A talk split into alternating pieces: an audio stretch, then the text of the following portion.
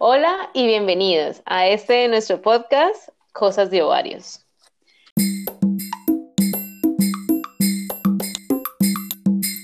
Somos Nis e Isabela y bueno, venimos a presentar nuestro primer podcast en la categoría Los tabús de Caperucita con masturbación que siendo un tema tan candente, pero uno de nuestros favoritos, por supuesto. eh, hablándolo dentro de nuestras experiencias, nuestras situaciones y de la forma en que, en que lo hemos vivido, eh, buscamos que tú puedas llegar a esa liberación y a soltar todos estos miedos y sombras que nos, nos, nos da al hablar de este tema y a experimentar esto tan, tan bueno. Entonces, bueno, acá, acá vamos.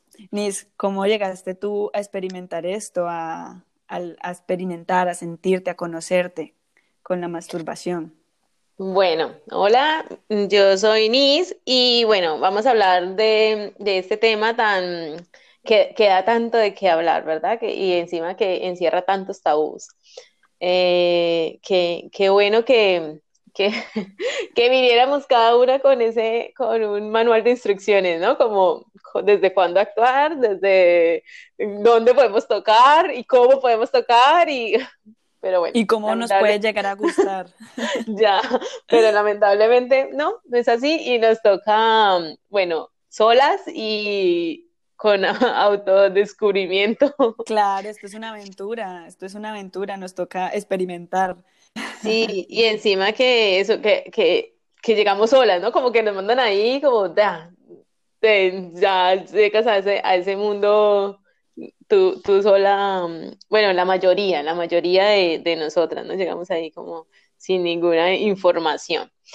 Sí. Eh, aunque, aunque en su momento, en su momento, en el colegio, cuando yo estaba en el colegio, hace mucho tiempo, hace mucho tiempo ya, nos hablaban, nos hablaban de la masturbación, nuestra profesora de sexualidad, pero no se veía tan bien, eh, aunque ella nos, nos hablaba siempre de que nos, eh, no en plan, de pronto así castigándolo, sino en, en plan más científico, ¿no? De autoconocimiento, eh, pero no se, no se aceptaba bien, no se, no se veía esa idea tan, no, no era tan aceptada, ¿no? En la sociedad. La presión social era diferente, éramos pues unas niñas, unas adolescentes, pero no, no lo veían bien mis compañeras. Mmm, siempre que hablábamos de ese tema era, pues, eh, no sé, mintiéndonos, escondiéndonos, eh, básicamente eso, ¿no? Un tabú.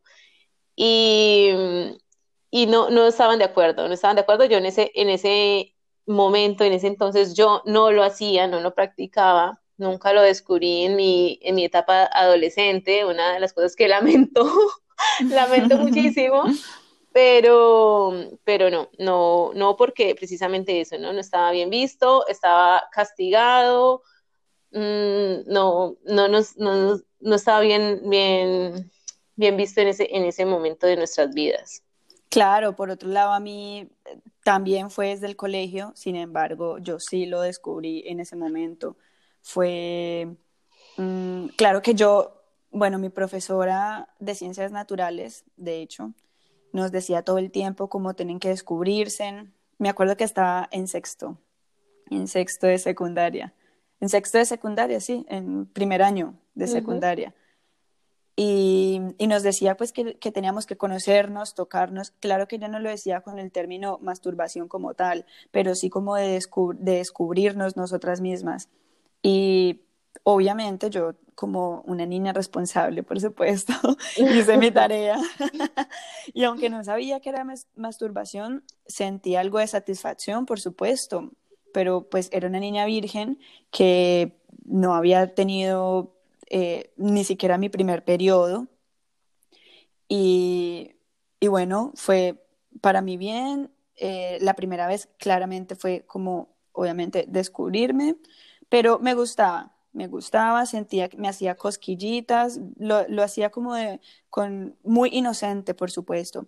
Después, poco a poco que fui creciendo, eh, pues me fue gustando igual a, aún más. Obviamente no era una adicta ahí a, a, tocarme o algo así, pero pues me gustaba. Sin embargo, claro, como esto siempre se veía como un morbo, como algo mal, eh, yo obviamente no, no le contaba a, a, mi mamá, ni a, mi, ni a mis hermanos, a nadie, pero pues lo hacía yo solita en el baño. Pero después empecé a tener mucha curiosidad porque eh, de dónde vienen los hijos, cómo, cómo hacen, si es por ahí mismo y, y, esto. Entonces eso hizo que me diera mucha más curiosidad de querer seguirme tocando, de querer seguir mm, experimentándome y, y bueno, yo sí pude lograrlo desde, desde muy pequeña y, y está bien, está muy bien porque pues es algo que todas las mujeres debemos llevar a cabo.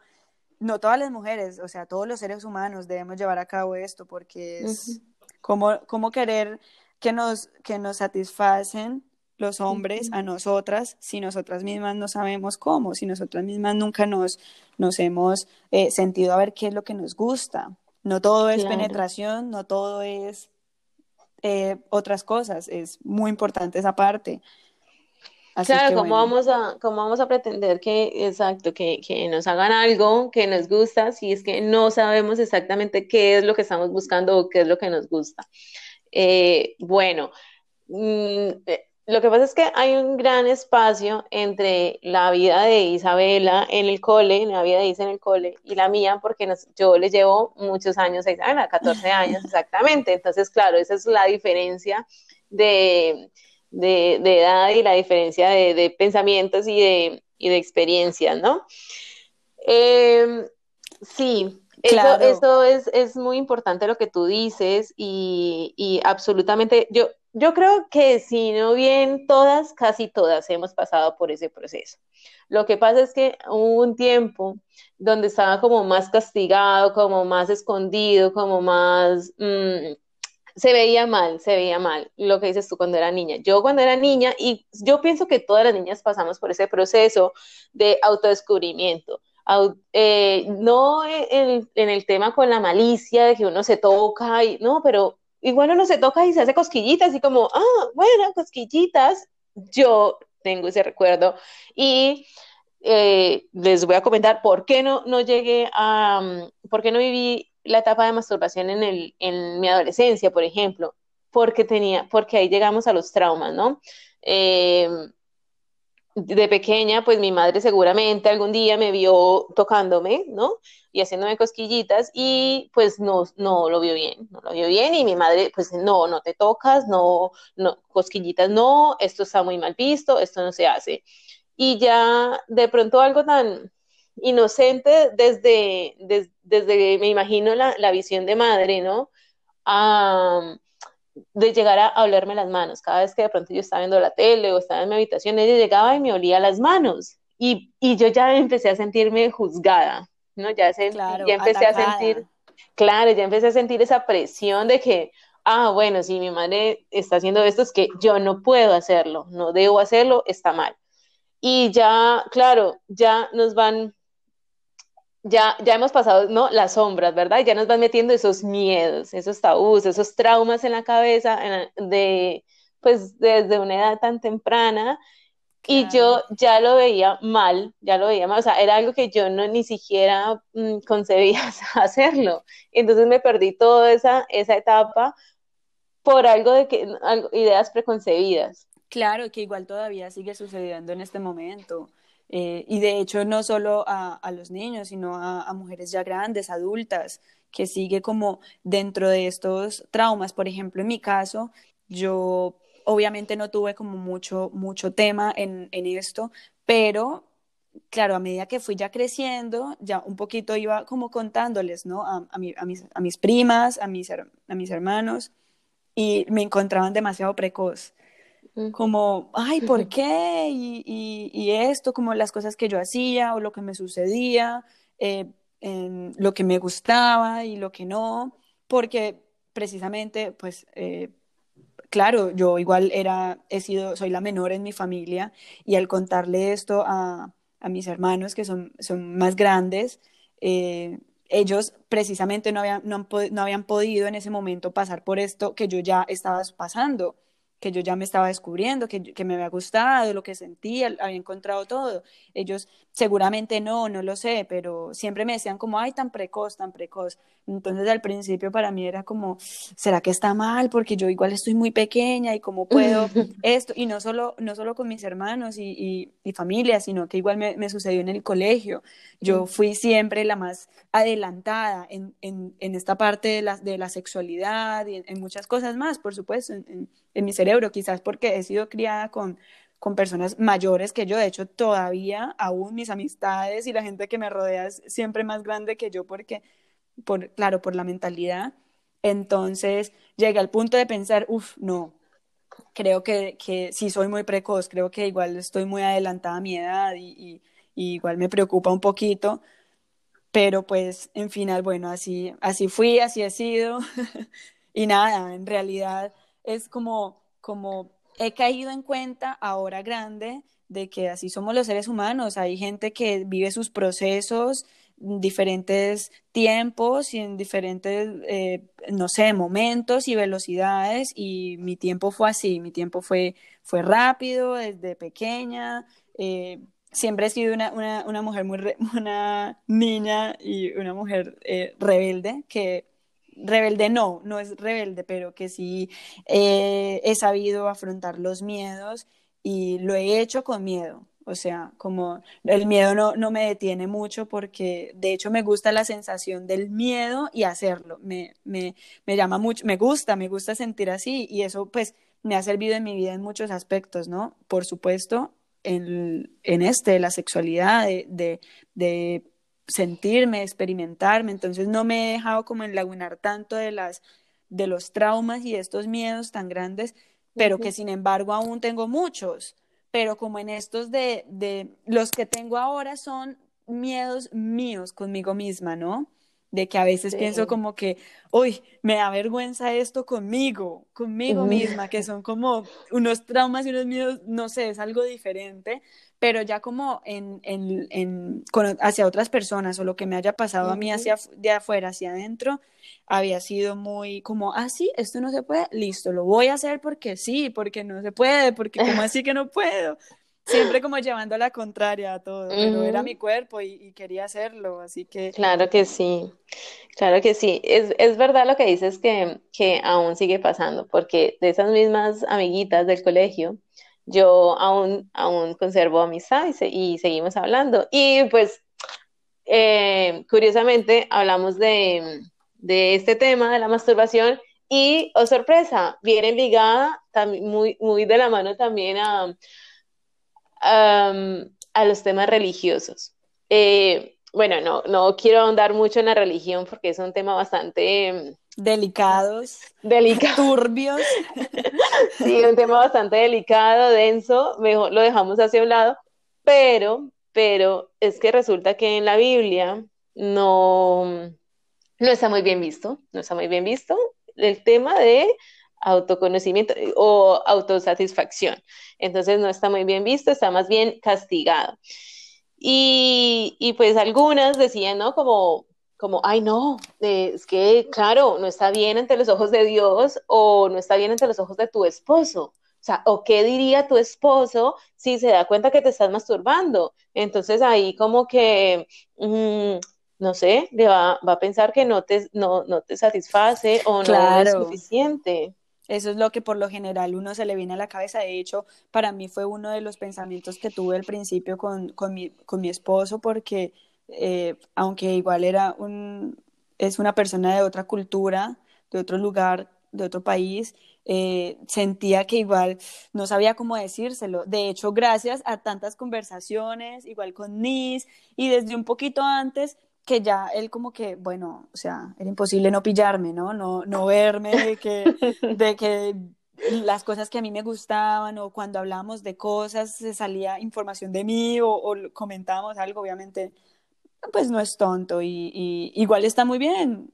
Eh, logré la liberación ahí con, en mi relación, uh -huh. porque igual es la base de esto es la conversación. Uno debería desde el primer momento eh, hablarlo, ¿no? Absolutamente. Igual, Claro, y no sí. solo, o sea, todo lo que tenga que ver con la sexualidad, no solo la masturbación, sino muchas cosas, porque igual esto es el que el, el 20% de lo que, de lo que somos nosotros los seres humanos.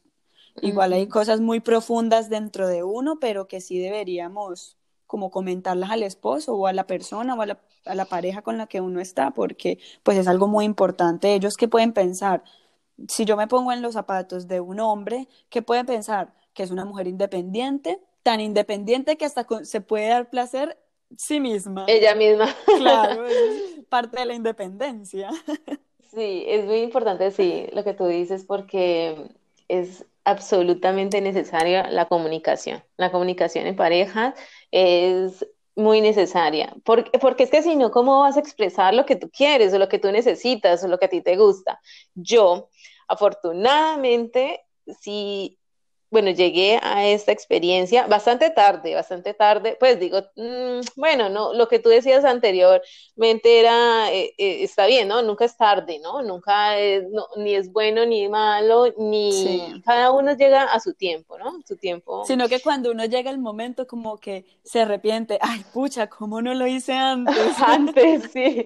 Bueno, yo llegué a, cerca de los 30 años, ya estaba casada, eh, estaba embarazada, estaba embarazada y ya había tenido esta conversación, pero no muy abierta con mi esposo, pero pues igual a base de eso, ¿no? Lo que tú decías, de hablar, de hablar, de tener conversaciones.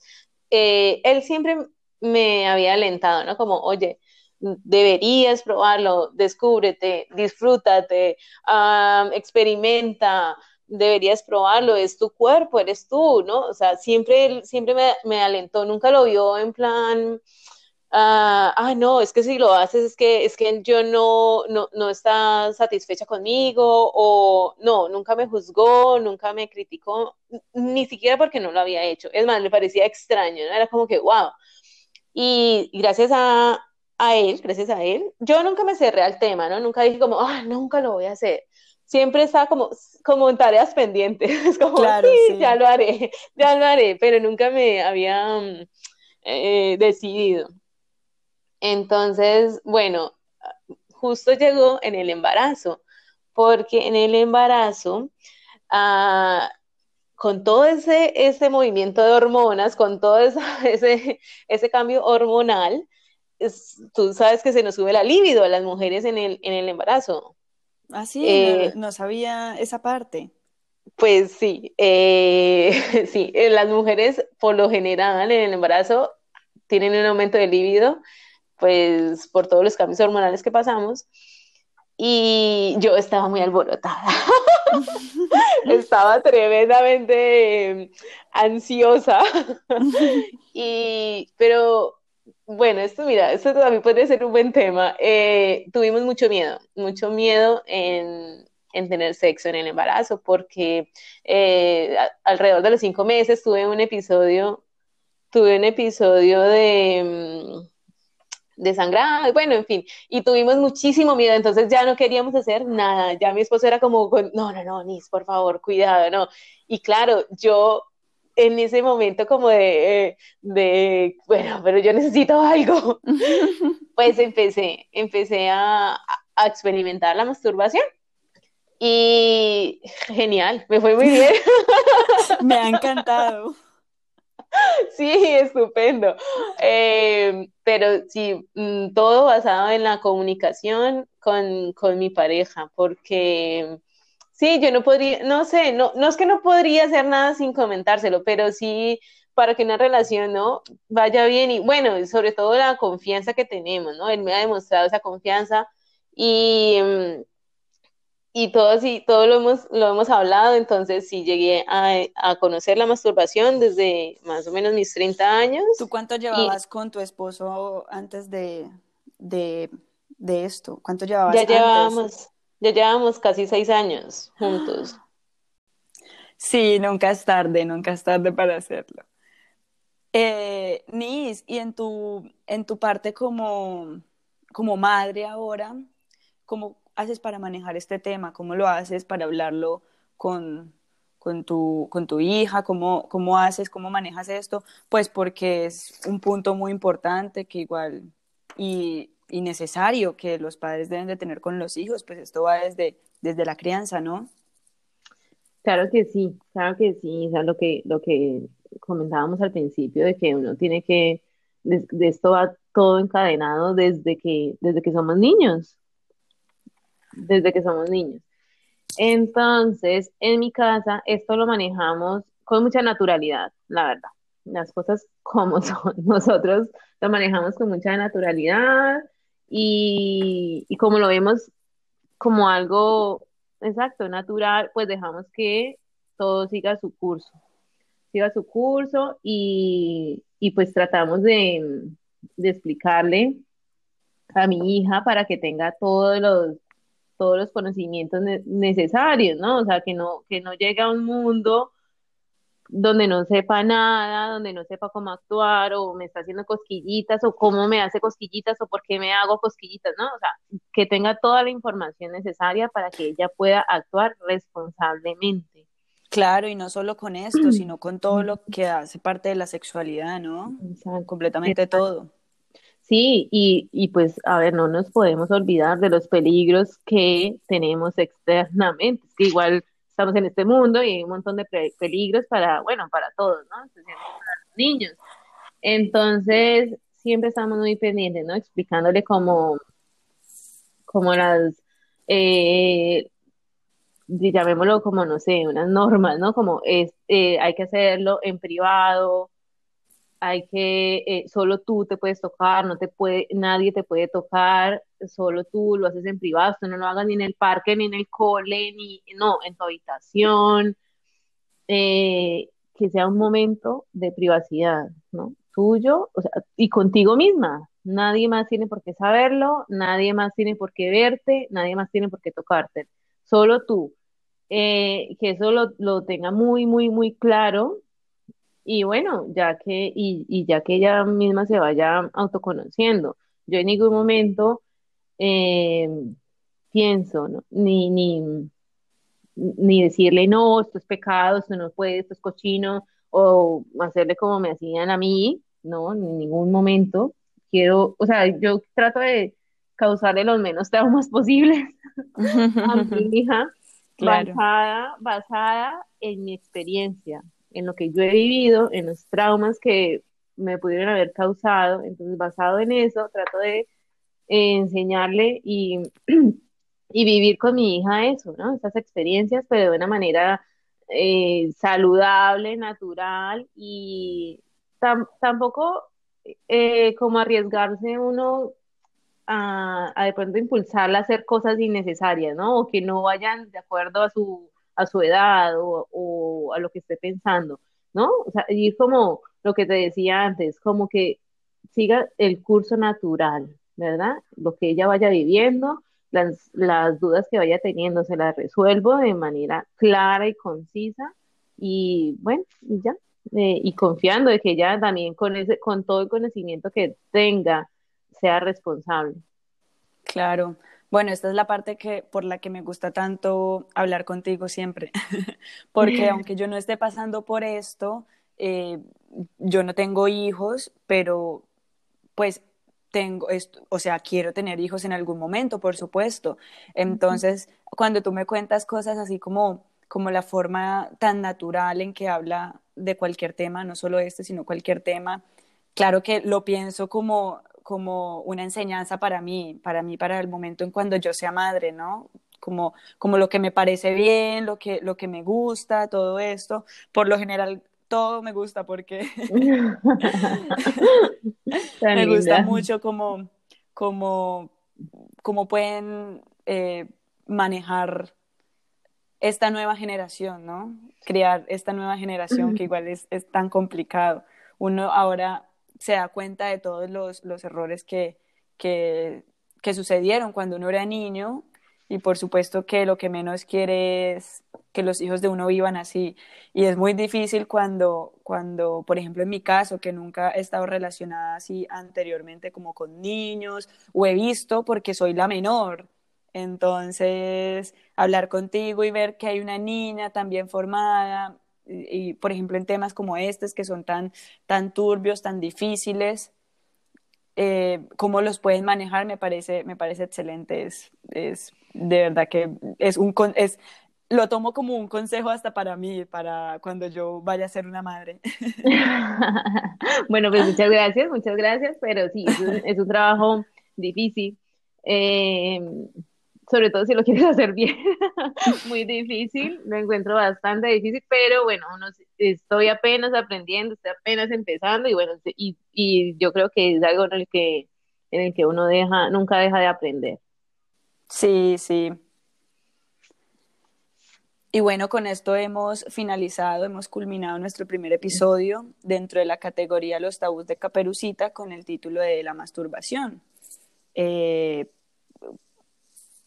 Sí, eh, de todas maneras, esto nos esperamos que con este, con este episodio les haya de pronto aclarado muchas dudas o si no simplemente sentirse identificadas con nosotras, de que hay dos mujeres con vidas diferentes, en países diferentes, en situaciones diferentes que de pronto, ¿por qué no están pasando lo mismo que tú viviendo lo mismo que tú o han pasado eso, ¿no? Entonces, por, por identificación, no te sientas sola. Esto lo estamos pasando todos o, ya lo hemos pasado. Así que, bueno, esperamos que os haya gustado nuestro primer episodio y, y que esperamos que sean muchísimos más con vuestra ayuda y no se olviden de suscribirse, de darle like, de compartirlo a sus amigos o a sus amigas. Y bueno, para que esta comunidad siga creciendo y seamos un, montón de caperucitas eh, eh, ayudándonos mutuamente. Por lo menos para que, eh, bueno, nos escuchen y aunque sea para que se rían de lo que nosotros hablamos. Nos vemos en el próximo episodio. Bye.